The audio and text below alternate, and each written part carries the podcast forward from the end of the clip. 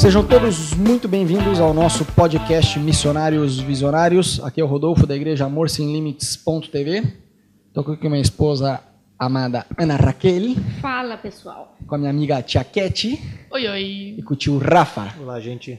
Para quem está escutando a gente já faz alguns podcasts, o tio Rafa, ele é o esposo, ele é o marido da tia Kate.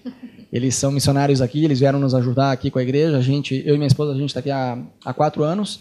A gente veio plantar uma igreja aqui na capital e eles estão aqui há um ano. Vieram nos ajudar. Todo mundo tra- trabalha secularmente. O tio Rafa é paisagista, a tia Kate trabalha com turismo, a minha esposa é médica e eu trabalho com edição de vídeo.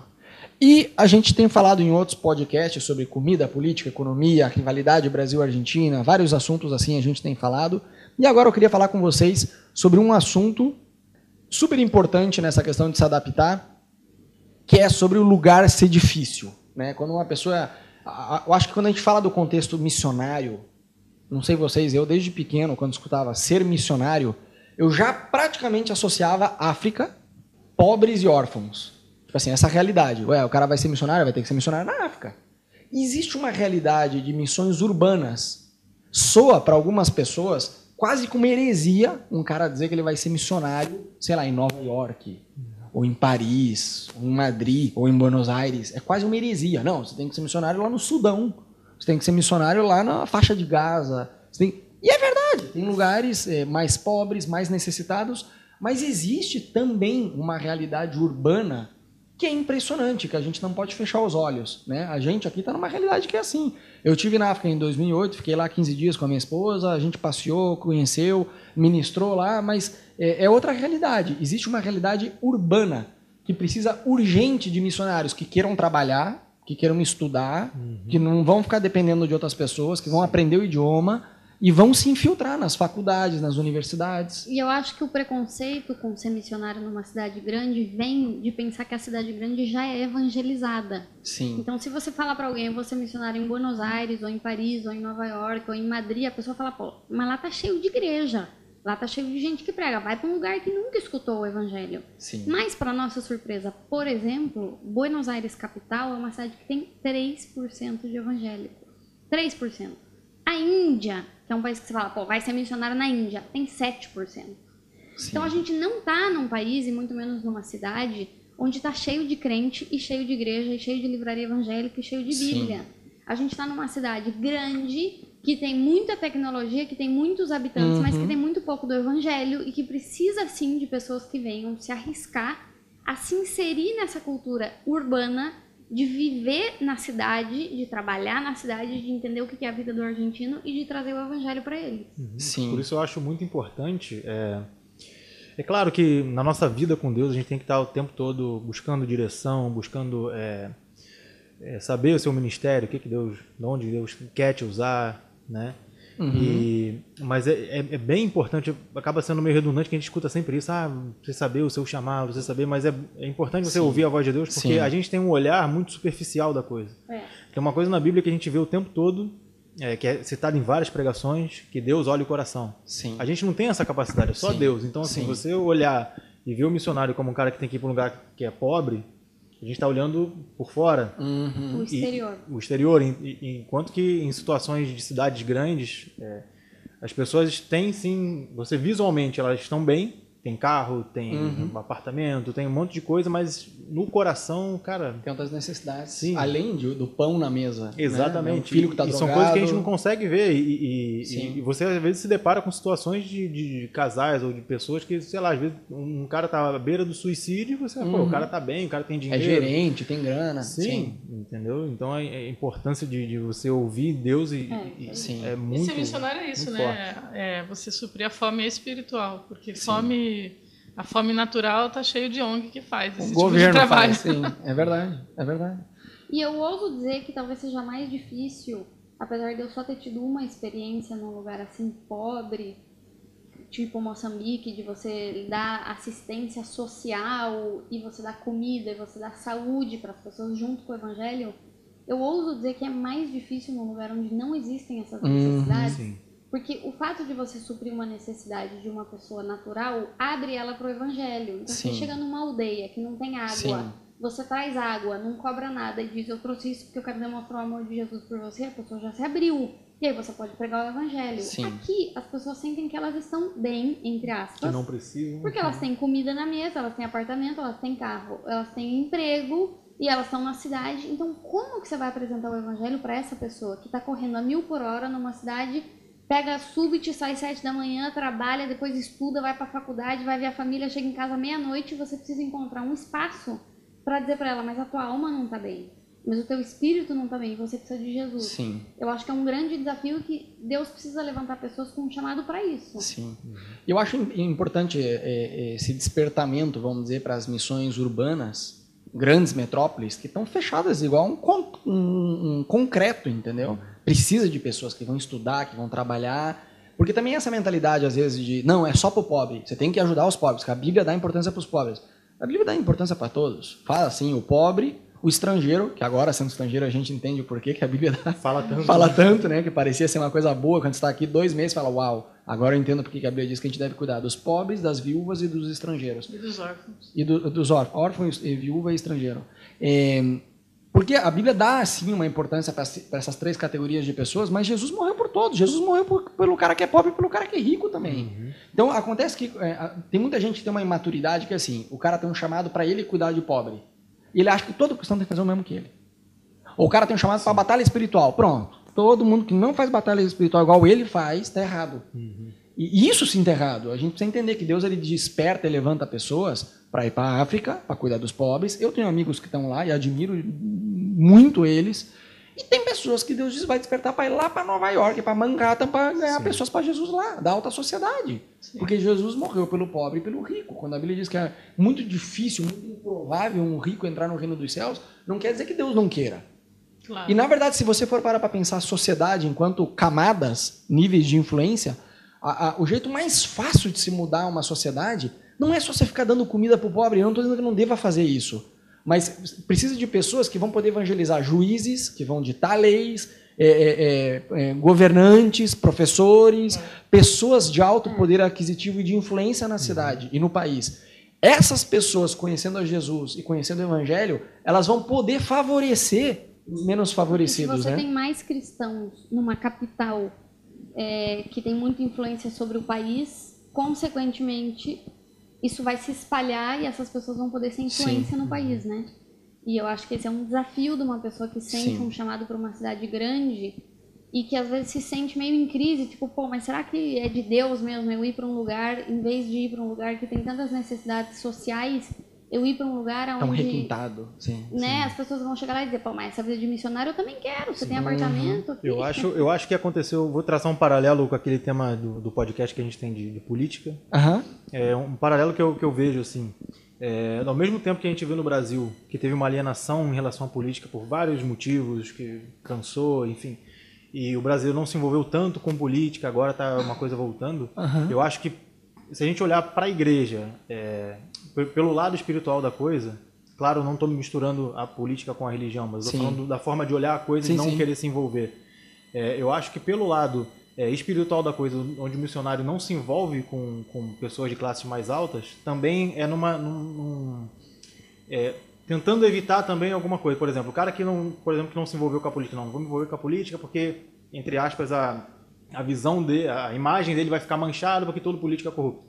E o cara às vezes não não não, vou, não, não quer chegar num lugar, por exemplo, de se preocupar em evangelizar a Suíça, lugares assim que tem não, Alto que- poder o aquisitivo. que vão pensar? Vão pensar que eu só tô de olho na grana. Cara, não, não tem nada a ver. Então, assim, Claro. é, eu Não deixa vejo de ser uma espécie de preconceito, Ó, né? Sim, também, muita gente às vezes acaba não se envolvendo por esse Das lado. Sim. sendo que Deus é o Deus da riqueza, né? Então, Se Deus não faz acepção de pessoas, ele não faz acepção de pessoas. Sim, seja não pobre, faz. seja rico, E o seja desejo jovem. de Deus é que todas as nações o adorem. A Sim. Bíblia não fala só as nações pobres. Sim, sim, Todas as nações, todos os povos e línguas é verdade. E aqui, particularmente, eu acho que a gente tem, falando de Buenos Aires, agora a gente tem uma dificuldade grande que é a ausência de igrejas, né? Uhum. Então, por exemplo, Buenos Aires é uma cidade que tem vários bairros que não existe uma igreja cristã. Então você precisa ir para longe para você conseguir ir para uma igreja. Uma coisa que chama muita atenção de quem é crente e vem para cá, até de passeio, é que não existe livraria evangélica. Uhum. Você não acha você Bíblia? quer comprar uma Bíblia, É. você quer comprar um livro cristão, a gente conhece duas livrarias em toda a cidade, uma que realmente é grande, que tem bastante conteúdo, e você fica dependendo disso, então você imagina, não existe esse volume de cristãos procurando conteúdo, porque senão ia ter mais. E mesmo andando na rua, você não vê igrejas como no Brasil, placas de igrejas, Sim. entradas de igrejas. Sim. E as pessoas literalmente vão caçar uma Sim. igreja quando elas querem encontrar algum lugar para poder Não, frequentar. e aqui tem uma né? coisa que, que é engraçado que assim, eu tenho muitos amigos que são pastores. Cara, e todo pastor, todo pastor, acha que está numa cidade difícil. Eu acho até que isso acontece porque a pessoa acaba confundindo a tarefa de ser pastor, que é realmente difícil, da cidade. Mas eu acho engraçado, por exemplo, eu sou curitibano, com muito orgulho. e em Curitiba rola esse mito, eu tenho que dizer que é um mito, que curitibano é fechado. Ah, curitibano é fechado, curitibano é fechado. Mentira, cara. Eu sou curitibano, nasci lá, morei 30 anos em Curitiba, e a coisa mais fácil que tem de você fazer é amizade com curitibano. Eu morei em diversos lugares e, e- e era, muito, era muito fácil você fazer amizade. Você bate na porta do vizinho e se apresenta, cara, dia seguinte você está comendo churrasco na casa dele. Curitibano não é fechado, desculpa, não é. Ele não é tão extrovertido como o carioca. Mas eu digo, é uma cidade extremamente fácil, Curitiba, de fazer amizade e evangelizar. Como o Rio de Janeiro. O Rio de Janeiro você faz amizade. Se o Curitibano não é fechado, o, o- o argentino. O, Carioca não. Carioca ainda mais, ainda menos. Muito menos, porque o carioca na praia, você tá ali, você tá experimentando uma roupa no shopping, o cara vem e fala, pô, irmão, ficou maneiro. Pronto, é, é um povo fácil de você fazer amizade. É fácil de você se conectar com as pessoas. Floripa, Floripa as pessoas dão carona pra desconhecido. Imagina isso em Buenos Aires, cara. Mas, mas nem a pau que isso vai acontecer. Então eu acho engraçado que todo pastor que eu conheço fala, rapaz, cidade culta é difícil, é difícil, é difícil. Mas fala, cara, Buenos Aires é absurdamente difícil, porque é difícil. Como é que você vai evangelizar a pessoa se você não consegue entrar no círculo de relacionamento dela? O típico argentino não crente, ele tem um círculo de relacionamento extremamente restrito, né? São os dois, três amigos da infância. E ele vê mal você se você tentar se aproximar de uma maneira que pra ele é invasiva. Por exemplo, ir bater na porta do, do seu Ah. vizinho pra você se apresentar e avisar que você começou a morar no prédio é invasivo. Sim. Ou você convidar ele pra vir comer na sua casa é invasivo. É mais ou menos assim, mas que intimidade temos nós pra você me chamar pra sua casa, não é você se Exatamente. convidar pra casa dele. Sim. Então você tem ainda o cuidado de que além de que ele é fechado pro evangelho, ele vê com maus olhos se você tentar fazer uma amizade muito rápido com Isso. ele. Então você precisa ser bem Muito paciente, muito paciente. E dar assim o tempo de que essa intimidade vá se Claro. criando pra ele se abrir pra você, pra depois disso ele se abrir pro evangelho. Não, o brasileiro ele começa a fazer faculdade, duas semanas, um melhor amigo do outro estão fazendo churrasco na casa do outro. Isso não existe aqui.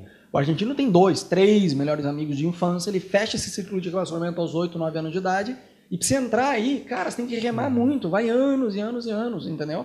Não é, isso é totalmente diferente do Brasil. E uma coisa engraçada também, é a visão que eles têm de igreja. Eu, às vezes eu acho muito mais fácil, que a Ana dizia, né, de você ir para um país, para um lugar que nunca escutou falar de Jesus, mas um bilhão de vezes mais fácil do que você estar numa cultura que já teve um escândalo atrás do outro com essa questão de igreja. Ainda mais sendo brasileiro aqui, eles te associam muito a igrejas que têm escândalos homéricos com essa questão financeira, né?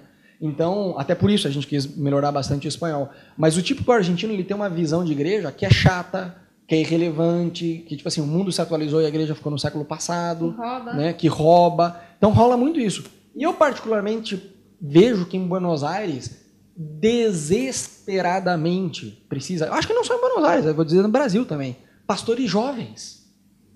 Tipo assim, cara, vamos lá, aonde que está na Bíblia que um pastor jovem não pode ser pastor? A Bíblia diz, você não ordenar uma pessoa jovem na fé, não de jovem de idade. A Bíblia diz, o que, quer, o que quiser cuidar da, igre- da casa de Deus, cuide primeiro da sua casa. O que você entende que a pessoa, se ela não for casado, pelo menos ela já passou aquela fase da emancipação dos pais. Mas é isso. A Bíblia, Apocalipse termina dizendo, ninguém deve adicionar da- nada nem, nem subtrair nada. Ela diz, quem quer ser pastor, seja marido de uma só mulher, não dado ao vinho, não briguento, pá, pá, pá, e dá várias qualidades de caráter. Só uma delas que é apto a ensinar. E que isso a pessoa pode aprender também. Mas eu digo, existe uma cultura, e isso eu abro o leque, acho que não é só aqui em Buenos Aires, acho que no Brasil, e se bobear no mundo, não sei, acho que tem mais pastores jovens, mas quase assim, quase como se fosse uma heresia um cara de 25 anos ser recém-casado, ser ordenado pastor. E eu falo, mas onde é que está isso na Bíblia? E rola uma coisa bizonha, que é tipo assim, imagina o cara que, que é, não sei, o cara tem 50 anos de idade e converteu agora. Em três anos ordena o cara pastor. Afinal de contas, o cara já está com 53 anos de idade. Só que você vê um cara de 25 anos de idade, fala, ah, isso daí é- nem ser das fraldas ainda. Mas o cara está 25 anos dentro da igreja. Ou seja, em, em relação à maturidade espiritual, não vai ter uma diferença? Óbvio que vai ter uma diferença. Como é que vocês enxergam E isso? dentro dessas cidades grandes eu acho que falta isso porque é uma população muito jovem e moderna, né? Então, por exemplo, aqui em Buenos Aires está cheio de jovem, está cheio de estudante, está cheio de gente que vive no século XXI e que está esperando uma igreja que vai apresentar para eles uma mensagem assim. E quando eles entram numa igreja das poucas que tem na cidade e eles veem um cara de cabelo branco dando uma mensagem, é tipo assim, cara, não vai. Sobre tentação sexual. Um camarada de 75 anos falando para os Então, adolescentes de acho 15. que tem a ver mesmo, porque o desafio das grandes cidades é também ter uma geração de missionários ou de pastores Jovens, jovens jovens. que vai se conectar. A pessoa vai olhar para esse missionário e dizer: a vida dele é igual a minha. Ele trabalha igual eu, Isso, ele tem a mesma isso. idade que eu, e ele é um cristão, e ele é um exemplo para mim na Isso. fé. E aí vai ser mais relevante, talvez, esse ministério na cidade. né? Sim. Acho que 30 anos é uma idade boa. que O cara consegue se conectar 10 anos antes com jovens de 20 e 10 anos depois com um cara de 40 anos de idade. Eu acho que é uma idade muito boa. 30 anos de idade, um cara ser é, pastor ou começar uma, algo assim. Foi por coincidência a idade que a gente chegou aqui, né, amor? Sim. E na prática a gente viu o quão bom era isso. Porque muita gente falava, ah, ninguém vai te dar crédito, porque você é novo, porque você é jovem. A Bíblia diz, ninguém te despreze por ser jovem. Né? Paulo dizia isso para Timóteo, antes seja padrão. Então eu acho que desesperadamente a gente precisa de igrejas jovens, pessoas jovens, jovens no ministério, jovens missionários, jovens E de pastores. missionários para cidades. Vai lá, se você sente de Deus um chamado para uma cidade grande, vai orar por isso e vai com tudo, que você é tão missionário quanto o missionário africano. E a gente tem um lema aqui na igreja, né? Que não existe. Como é que eu falo? Que, é, que o amor ele é uma linguagem universal. Universal. Um dia orando por Buenos Aires, chegando aqui eu vi o concreto que era. Um dia orando, Deus me falou: ninguém resiste ao meu amor. Então, acho que o nosso papel é esse, né? Espalhar o amor de Deus, perseverar, ser fiel no que Deus nos orientar, e a gente vai ver a mão de Deus nisso, né? Então, bom, hoje a gente falou sobre esse, essa questão, essa dificuldade de ser missionário em Buenos Aires mais especificamente, né? Mas separe a cidade que você está da dificuldade pastoral, né? Uma coisa é diferente da outra. Você pode estar numa cidade que é extremamente fácil de evangelizar, de ter amigos e tal, mas que o trabalho pastoral vai ser difícil em qualquer lugar do planeta, né? Enfim, é isso aí. Deus te abençoe. Lembra de entrar no nosso site amorsemlimites.tv. Estamos em contato.